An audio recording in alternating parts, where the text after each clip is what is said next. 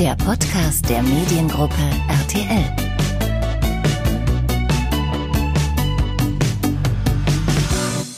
Herzlich willkommen beim Mediengruppe RTL Podcast. Ich bin Thomas Steuer aus der RTL Kommunikation und habe mich für die neue Folge mit Jürgen Klinsmann getroffen. Der ehemalige Bundestrainer ist zurück bei RTL und begleitet als TV-Experte die Spiele der deutschen Nationalmannschaft. Im Podcast spricht er ausführlich über den Umbruch im deutschen Nationalteam und äußert sich auch zum Zwiespalt zwischen Kommerzialisierung und Tradition im modernen Fußball.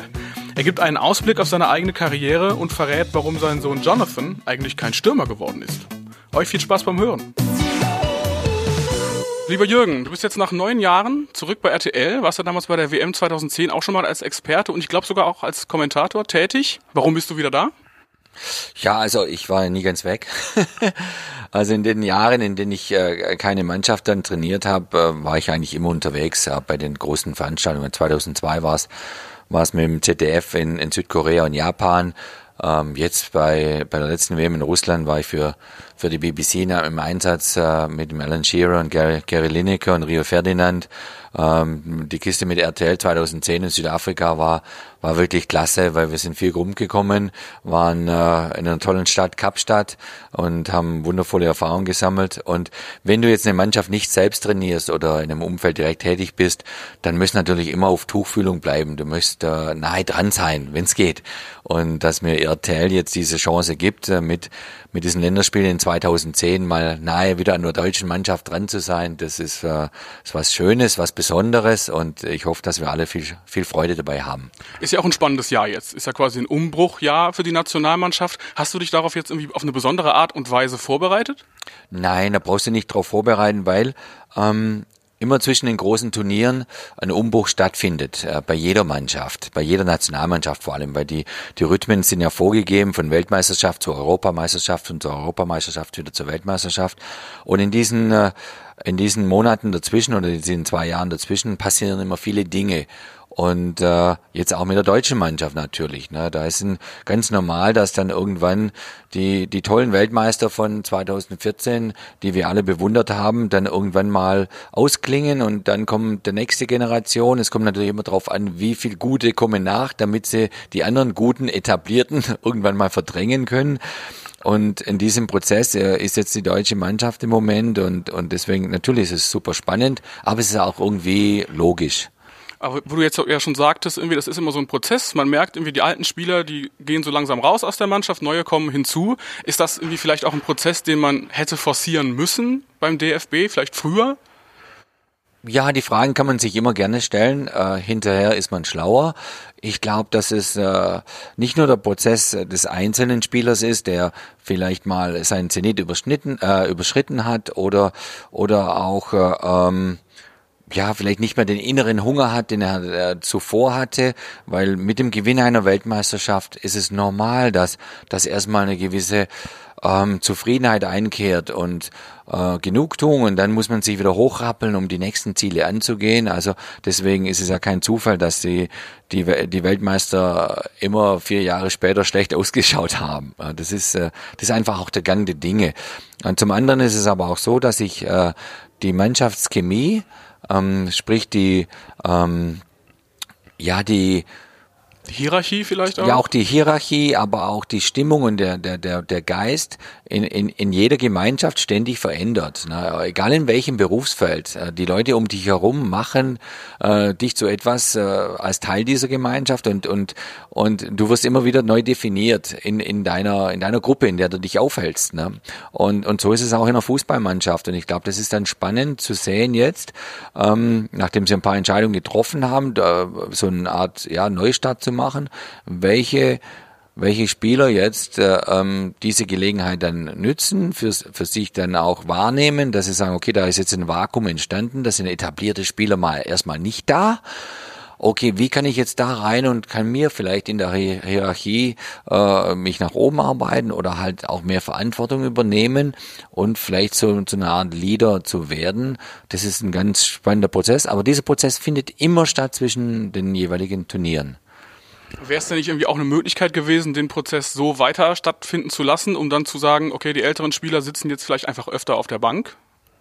Ja, natürlich. Also du hast mehrere Möglichkeiten als Trainer. Du kannst sagen, jetzt erstmal gar nicht mehr oder mal ab und zu wieder dazu.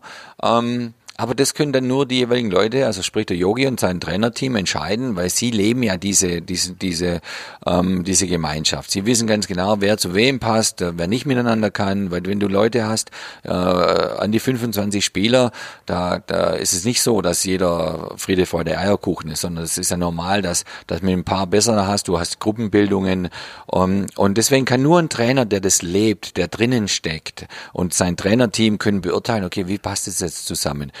Du hast mehrere Vorgangsweisen, dass du sagst, einer mal gar nicht mehr, der andere mal ab und zu.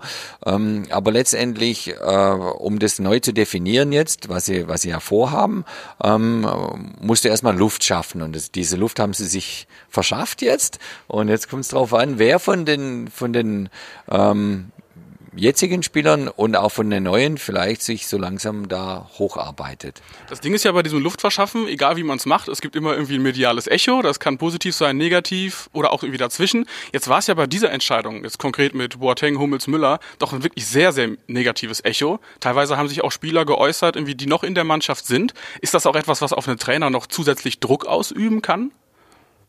Ähm, also generell, jede Entscheidung, die du als Nationaltrainer triffst, äh, äh, bringt eine, ein enormes Echo in den Medien, in der Öffentlichkeit. Aber auch bei den Spielern ist doch ganz klar, weil sie leben ja ihren Beruf. Ja?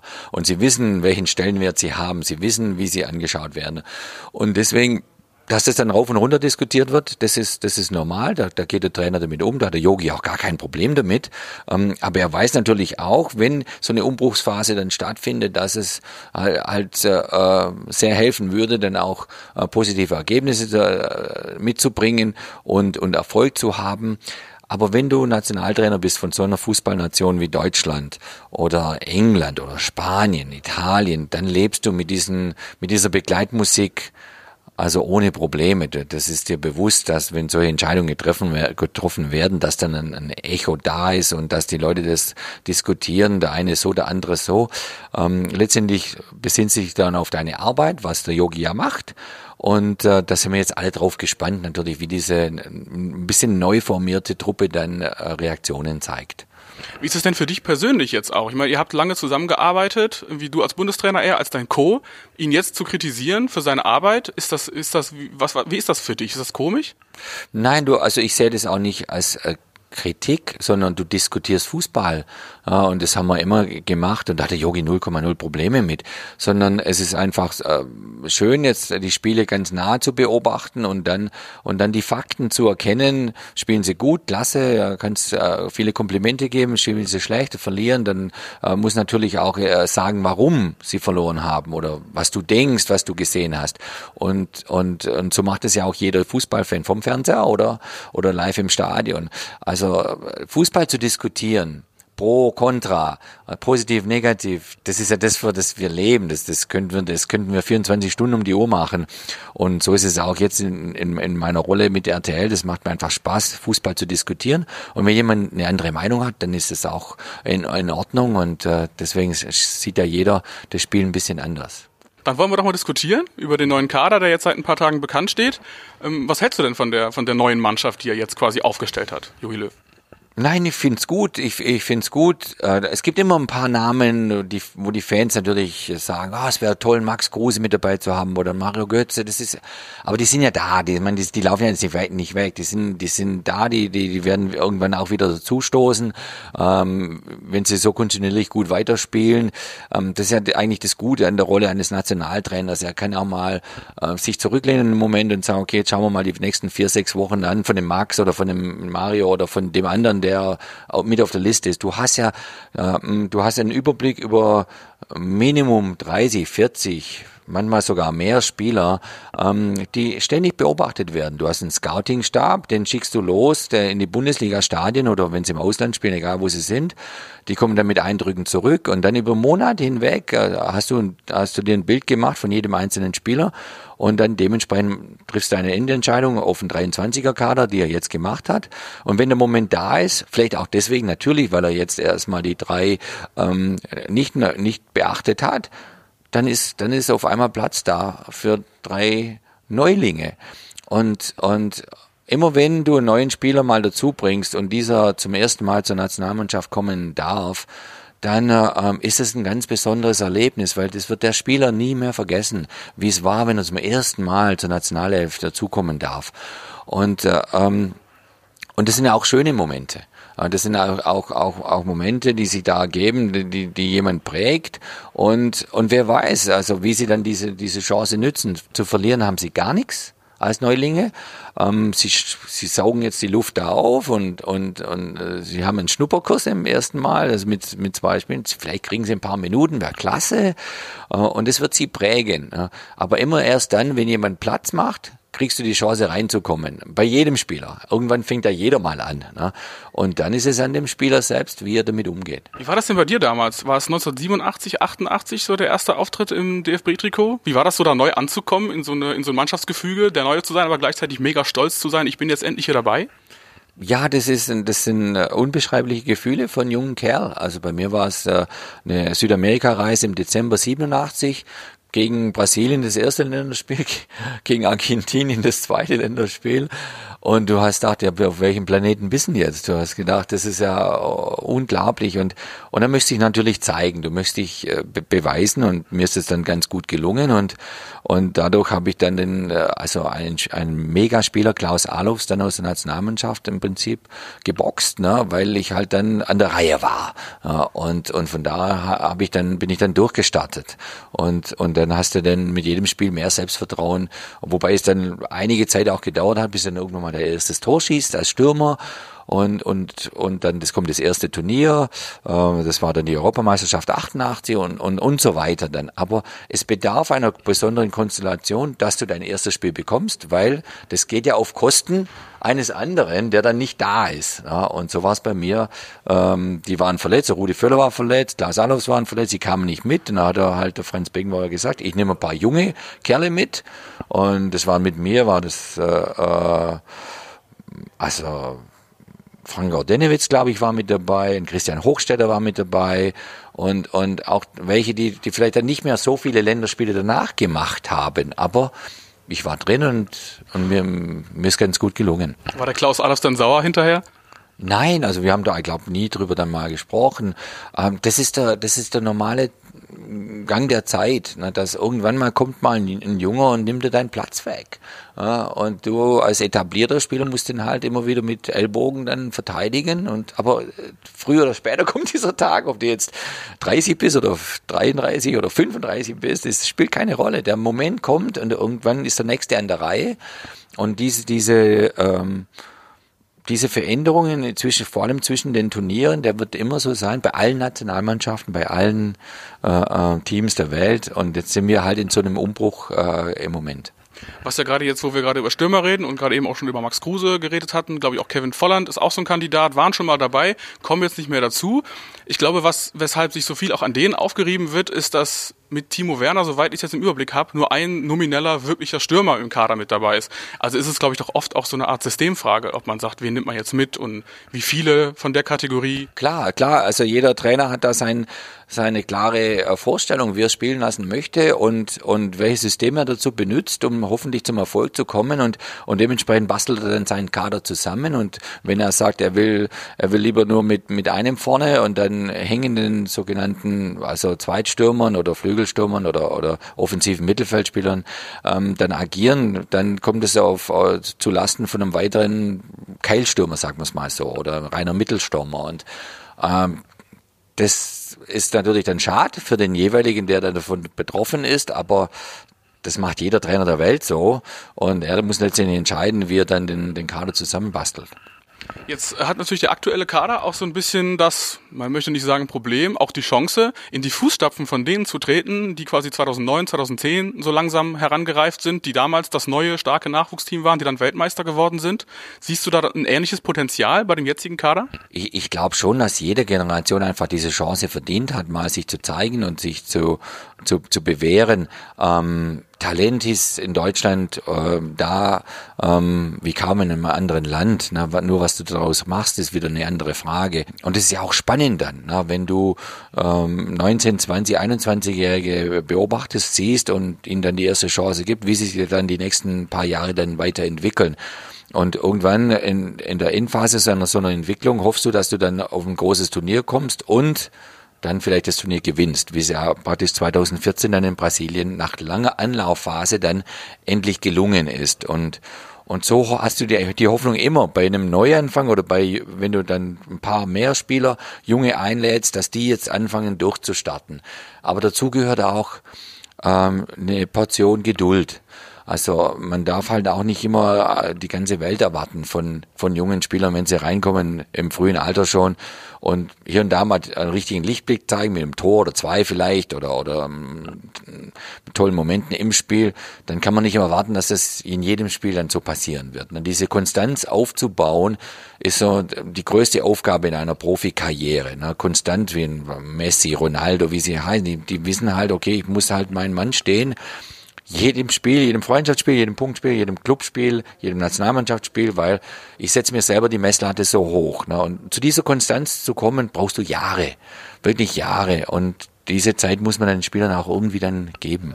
Ist es heute schwieriger geworden, auch als Spieler und auch für die Trainer, diese Geduld mitzubringen, weil man wird permanent beurteilt durch Social Media, ist jeden Tag, kann irgendein Bass entstehen, wenn mal einer ein, Tor, ein Spieler an kein Tor schießt, kann es einen kleinen Shitstorm geben oder was wird der immer noch eingeladen, warum nicht mal der und der? Ist das irgendwie schwieriger geworden für junge Spieler, das überhaupt irgendwie so wegzustecken? Ähm, also schwierig. Ich denke, dass jede Generation hat sie natürlich damit zu leiden, wenn du schlecht gespielt hast. Also du hast einen Hänger gehabt und als Stürmer triffst du mal sechs Wochen kein Tor mehr, dann kriegst du das überall um die Ohren. Ja, also da sagt der, das sagt der Bäcker oder im Supermarkt kaufst du ein, dann kriegst du was zu hören, was, was spielst du momentan für, eine, für einen Mist oder so. Ähm, je nachdem, wo du natürlich dann auch kulturell äh, spielst, äh, ob in einem anderen Land oder hier in Deutschland, Du wirst lernen, als, als junger Profisportler mit Kritik und mit Erwartungshaltung umzugehen. Das ist auch Teil, ich sage jetzt mal, deines Gehalts, ähm, wofür du bezahlt wirst. Ähm, die wie das jetzt ausgelebt wird, ist natürlich heute eine ganz andere Situation als in, vor Jahrzehnten, weil mit Social Media hat sich ja wahnsinnig viel verändert für uns alle, ne? oder mit dem Internet generell und und und wie wie man heute Dinge konsumiert, wie man wie man lebt, wie man ähm, sich informiert, das ist alles anders geworden. In der Form haben es junge Spieler heute nicht einfach, wirklich nicht einfach, weil sie wissen, wenn sie heute Abend in eine Kneipe gehen, dann schießt einer ein Selfie und dann weiß jede, jeder, ob er ein oder zwei Bier getrunken hat oder was er macht, äh, mit wem er da ist und so weiter. Also es ist sehr, sehr transparent alles geworden ähm, und da wünscht man Ihnen eigentlich schon mal die Chance, irgendwie ein bisschen ähm, ja, eine Pri mehr Privatsphäre dann auch zu haben. Ja, wir hatten das Problem überhaupt nicht in, zu unserer Zeit, ähm, aber du musst dennoch lernen, generell mit Kritik zu leben, äh, mit äh, äh ja, mit einer Erwartungshaltung, mit Druck umzugehen. Aber ich glaube letztendlich, wenn ein, ein Spieler sich über Jahre entwickelt hat, dann merkt er eigentlich, dass er den, den meisten Druck eigentlich auf sich selbst äh, fokussiert. Ähm, weil du möchtest ja eine tolle Karriere spielen, du möchtest ja Titel gewinnen, du möchtest ja beim großen Club spielen äh, und so viele Länderspiele, wie es nur möglich äh, spielen. Also daher ist, glaube ich, der, der, der Druck, den du dir selbst machst als, als Sportler, höher als der eigentlich von außen kommt.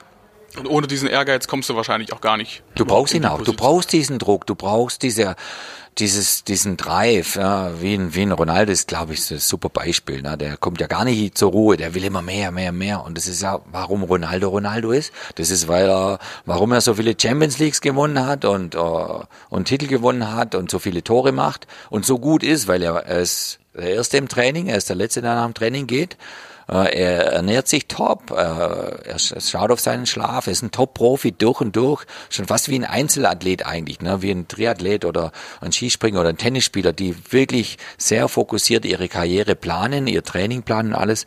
Äh, und, und das ist einfach Teil, Teil deines Jobs. Wenn, jetzt mal, wenn wir jetzt mal schauen auf die anderen Nationen, gerade 2018 haben ja zum Beispiel England und Frankreich sehr groß aufgespielt. Frankreich wurde Weltmeister, England war auch mega stark bei der WM auch beide mit sehr jungen Teams. Was haben die denn jetzt anders gemacht als Deutschland? Wie das sie so vom Gefühl her Deutschland so ein bisschen abgehängt haben jetzt gerade? Und das ist auch wiederum ein, ein normaler Prozess, dass, dass äh, du mal oben stehst und alle denken, wie macht's in Deutschland? Wie haben sie das geschafft über Jahre hinweg dann Richtung Brasilien und dann kommt halt erstmal ein Loch. Ne? Wir haben jetzt gerade das Loch erwischt und die anderen sind oben. Frankreich ist oben, England ist oben. England hat viele gute, viel gute Arbeit gemacht mit ihren U-Mannschaften. Da kam auch einiges nach.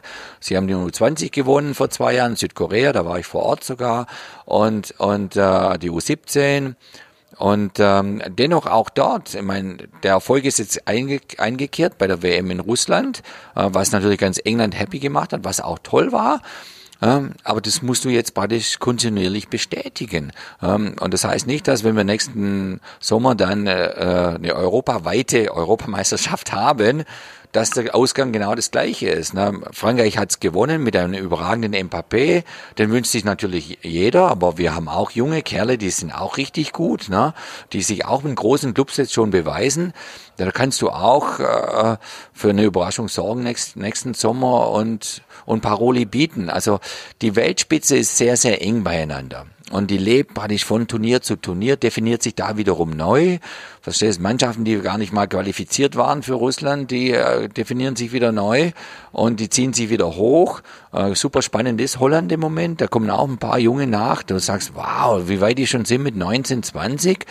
Ähm, dann beneiden wir sie drumherum, aber dann, wenn wir auf uns selber schauen, sagen wir, ja, aber wir haben ja auch ein paar.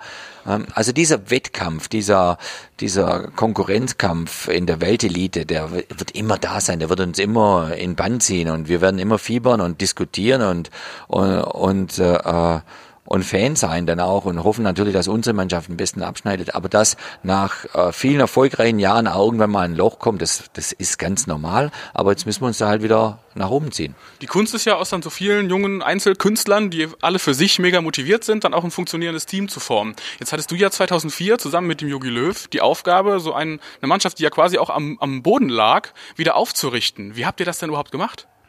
Zwei Jahre später folgte das Sommermärchen und es lief ja super. Ja, das zum einen natürlich ähm, versuchst du ein Umfeld zu, zu kreieren, wo sich jeder hoffentlich entfalten kann. Na, dass du da, da, dann äh, muss natürlich auch ähm, eine gewisse positive Energie da aufgebaut werden, der Glaube aufgebaut werden, Selbstvertrauen. Aber dann ist es einfach auch viel, viel Arbeit für alle. Ne? Und die meiste Arbeit äh, haben die Spieler. Die Spieler ähm, müssen sich die Ziele setzen, die, die, die Spieler müssen realisieren, was es bedeutet, wieder an die Weltspitze heranzugehen. Und, und das haben damals die, die, diese, diese junge Generation um Philipp Lahm, um Per Mertesacker, äh, um, um Miro Klos, Lukas Podolski, die, die, all diese Spieler, da haben dann kapiert, das ist ein Prozess, äh, da müssen wir extra Schichten machen. Ähm, und, äh, und alle haben dann dazu beigetragen, dass so langsam das Schiff in die richtige Richtung kam. Aber es ist natürlich auch ein wackeliger Prozess, weil du kriegst mal hier und da mal eine auf die Mütze in einem Spiel und dann wird alles wieder angezweifelt. Aber ich glaube, dass es einfach ein äh, Endergebnis ist von einer gemeinsamen Arbeit, einer gesamten Mannschaft, die Leute, die das, die praktisch auch den Verband dann anführen und, und die miteinander dann immer wieder zu tun haben. Die Bundesliga spielt natürlich eine ganz, ganz wichtige Rolle für den deutschen Fußball. Je erfolgreicher die Bundesliga, desto erfolgreicher die Nationalmannschaft. Das ist ganz, ganz logisch. Je mehr Talente durch die Leistungszentren kommen, desto besser geht's den Auswahlmannschaften, U21, U20, U19 und so weiter. Und deswegen sind alle, alle mit im Boot. Das ist ja das Schöne. Du kannst nicht nur einem, das war der Yogi auch ja super schön gesagt damals nach der WM in Brasilien, das ist der Verdienst aller Jugendtrainer, Tausende von, von ehrenamtlichen Mitarbeitern im Lande, die den Fußball lieben und fördern und, und, und nach den Talenten schauen und, und den Fußball leben. Und so ist es immer ein Endprodukt. Die Nationalmannschaft ist irgendwie immer ein Endprodukt von dem allem, was alle drumherum tun. Und deswegen ist ja auch richtig so, dass sie, dass es immer unsere Mannschaft dann letztendlich ist, so, vom, äh, vom Grundgedanken. Ähm, aber es ist, es ist viel Arbeit. Und es ist ja auch so, dass die Bundesliga ja auf dem Papier sehr gut dasteht, nun aber international dieses Jahr so ein kleines bisschen abgeschmiert ist, mal von Eintracht Frankfurt ähm, abgesehen. Woran liegt das dann? Ich meine, genug gute Spieler und genug guten Nachwuchs haben wir in dem Sinne ja, aber international fühlt es sich nicht an, als ob man auf demselben Level spielt gerade.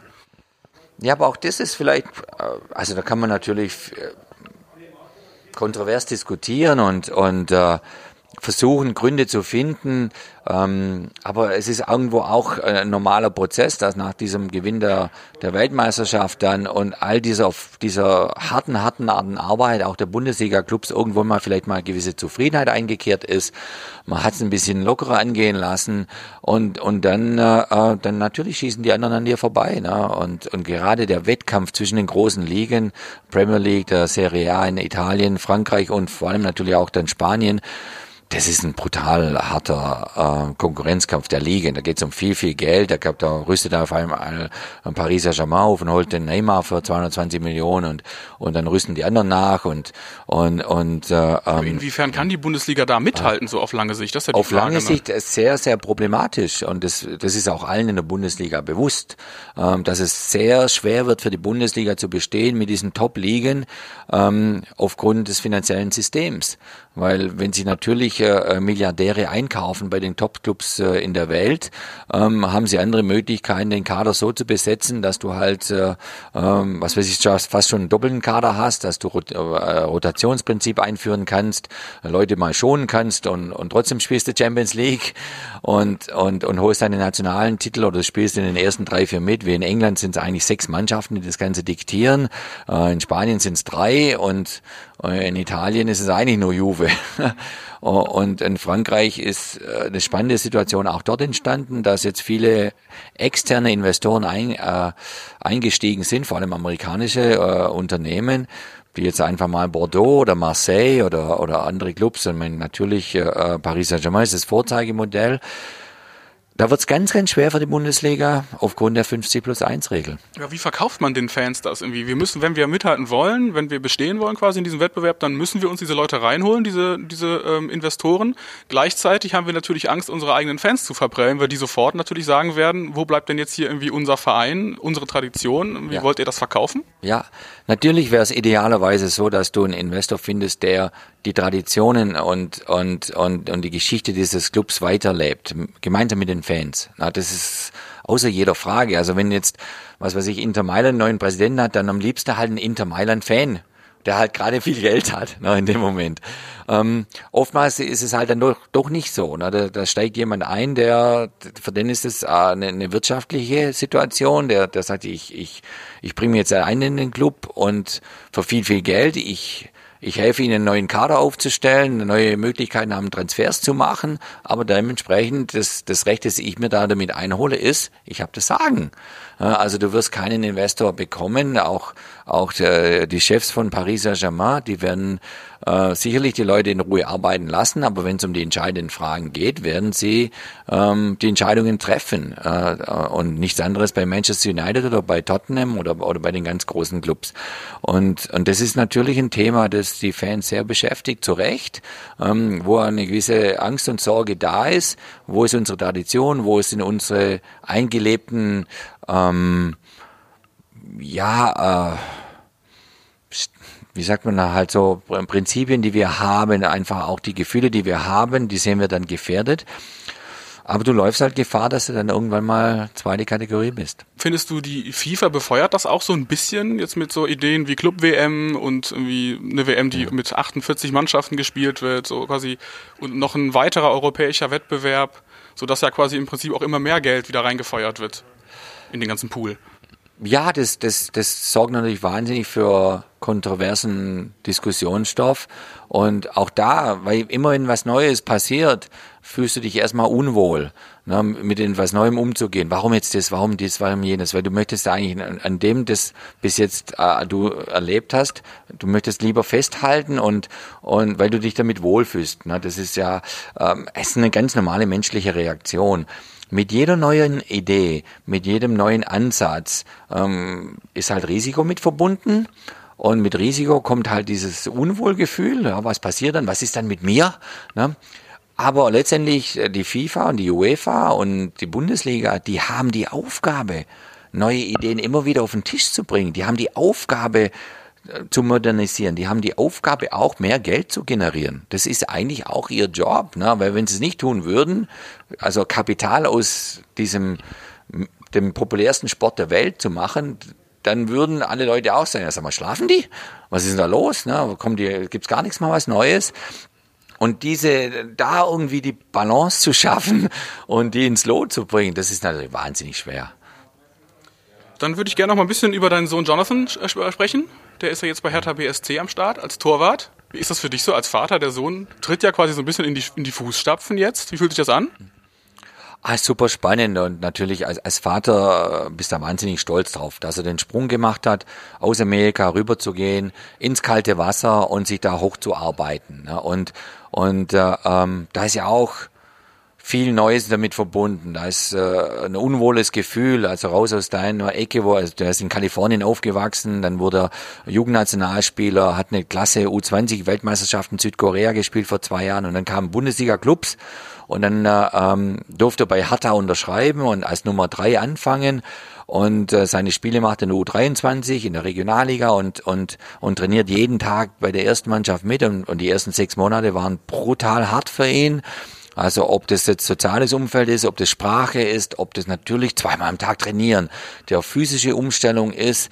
Und dann so langsam hat er sich dann freigeschwommen. Nach sechs bis neun Monaten durfte man ein Europa-Liga-Spiel machen, da hat er dann, dann klasse gespielt und und jetzt kriegt er, wenn ich mit, mit den Verantwortlichen rede bei Hertha, kriegt er viel, viel Komplimente. Also sind begeistert von seiner Entwicklung. Jetzt stellt sich halt nach zwei Jahren dann bei ihm die Frage, da bleiben, äh, wenn sie weitermachen mit der jetzigen Nummer eins und zwei, was ja verständlich wäre, wir sind zwei Top-Torhüter, dann muss er vielleicht ein bisschen auf Wanderschaft gehen, dann muss er halt, äh, er muss jetzt halt auf höherem Niveau dann spielen. Er ist jetzt äh, er war zum ersten Mal im Nationalmannschaftskader als Nummer drei der Amerikaner gegen Italien und England. Das ist ja auch schon mal eine große Auszeichnung. Und jetzt im Moment ist er mit der Olympiamannschaft zum ersten Mal zusammen, die sich formiert Richtung Tokio 2020 im Trainingslager in Spanien. Für einen Vater ist es super spannend. Natürlich, wenn du selber ein Fußballtrainer bist, dann hast du dann auch über das Fußballerische deine eigene Meinung. Ähm, aber ähm, er hat sich wirklich toll entwickelt. Und warum ist er nicht Stürmer geworden bei dem Vater? Weil er, weil er richtig was in der Birne hat und, und sie gesagt hat, mit dem Thema will ich mich gar nicht auseinandersetzen, das muss ich mir dann jeden Tag anhören. Er war Feldspieler, offensiver Mittelfeldspieler, bis, äh, bis er zwölf war aber er war parallel immer Basketballspieler. Es hat ihm immer gefallen, Bälle zu fangen.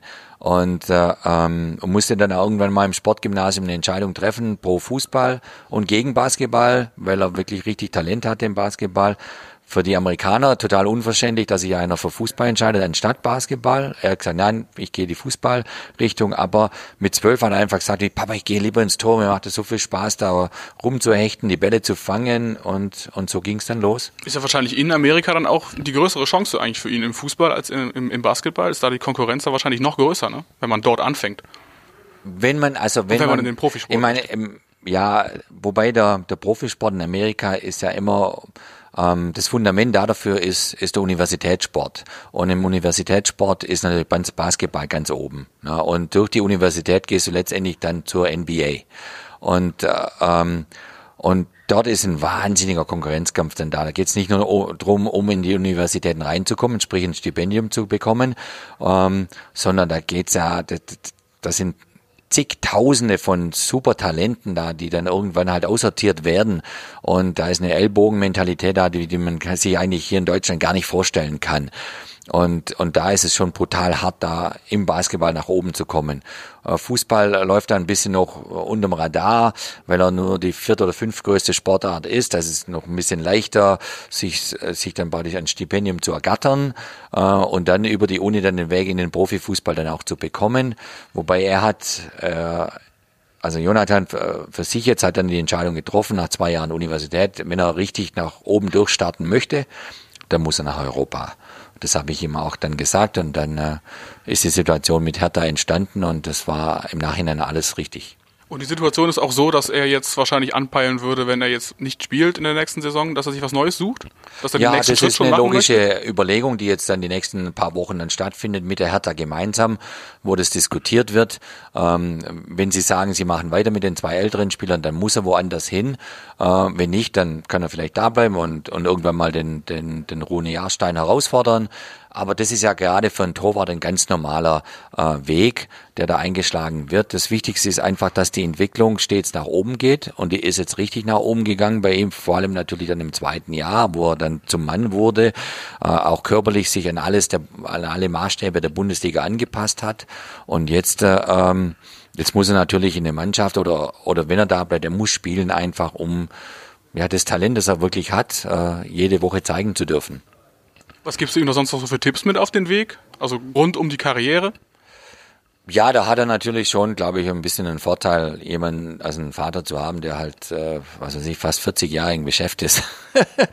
und, also und auch falls es doch mal in Krisensituationen dann irgendwie. Ja, natürlich. Wäre, ne? Zum einen, wenn mal eine schwere Phase kommt und sportlich vielleicht nicht so klappt, aber zum anderen aber auch äh, zu verstehen, wie dass es, dass es ein Lebensstil ist, äh, äh, Fußballprofi zu sein oder Profisportler generell zu sein. Es ist eine Entscheidung, die du triffst, nicht nur für äh, die Dinge, die auf dem Platz passieren, sondern auch, du musst dich halt damit beschäftigen, ähm, als Profi zu leben. Das heißt, ähm, die Ernährung, der Schlaf, ähm, viele Dinge zu erkennen, selbstständig zu werden, ähm, deine Entscheidungen richtig zu treffen, über die Medien äh, Bescheid zu wissen, wie es funktioniert, offen zu sein.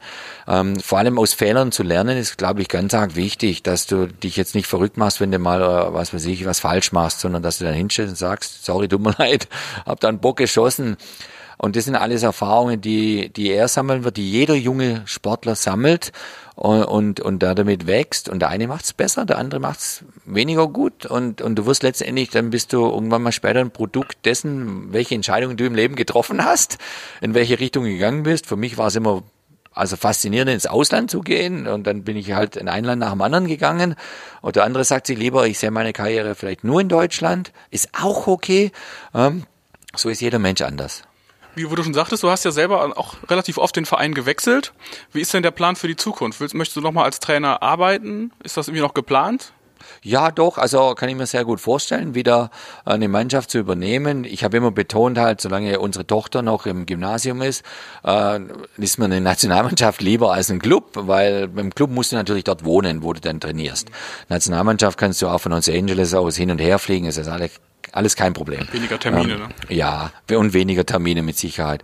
Ähm, die ist jetzt bald fertig mit ihrem Gymnasium. Da ist dann bei uns auch die Offenheit da als Familie, wieder zu sagen, okay, jetzt können wir wieder vielleicht auch woanders hingehen mal. Nein, nein, also ich bin noch nicht fertig. Also wäre auch die Option. ich bin noch nicht fertig. Also wäre auch die Option, dass Familie Klinsmann doch mal nach Deutschland zieht?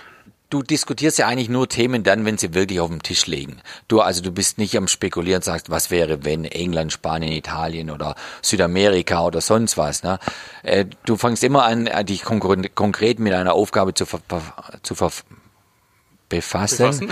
Richtig, danke. Ähm, wenn sie dir dann auch gegeben wird. Okay. Abschließend noch, weil dieser Podcast jetzt ähm, vor dem Holland-Spiel ausgestrahlt wird. Wie ist dein Tipp für das Spiel gegen Holland? Das erste große Qualifikationsspiel jetzt für die EM 2020? Ähm, zum einen natürlich hoffe ich auf ein richtig gutes Spiel unserer Mannschaft, ähm, woran ich glaube. Und zum anderen natürlich dürfen wir nicht verlieren. Also gegen Holland verlieren, das, das, das wollen wir einfach nicht. Man hat ja ein bisschen was wettzumachen aus der Nations League. Ja, aus der noch, Nations League, aber generell es ist ja, es ist ja ein großer Rivale und es sind immer große Spiele mit, mit Holland, äh, die viele Emotionen herausbringen bei allen Beteiligten. Und deswegen, wenn du auswärts spielst, äh, dann wäre ein Unentschieden klasse. Ähm, dort zu gewinnen wäre natürlich eine super Sache, gar kein Thema, aber das, das dürfen dürfen wir auch nicht in der jetzigen Phase, glaube ich, erwarten äh, in diesem Umbruch. Aber ich tippe auf ein 1-1 und Unentschieden wäre gut. Alles klar, dann vielen Dank für das Gespräch und auf jeden Fall noch viel Erfolg als Experte von RTL. Vielen, vielen Dank, freue mich drauf. Das war unser kleiner Fußballtalk mit Jürgen Klinsmann. Ich hoffe, ihr habt viel Neues über Jürgen und seine Ansichten zum Fußball erfahren. Wenn es euch gefallen hat, dann lasst gerne auf der Podcast-Plattform eurer Wahl ein Abo da. Und noch als kleiner Hinweis in eigener Sache, RTL hat jetzt auch eine eigene Podcast-App, nennt sich Audio Now und es ab sofort kostenlos für Android und Apple-Geräte. Und da sind wir mit diesem Podcast natürlich auch am Start. Danke fürs Zuhören und bis zum nächsten Mal. Das war der Podcast der Mediengruppe RTL.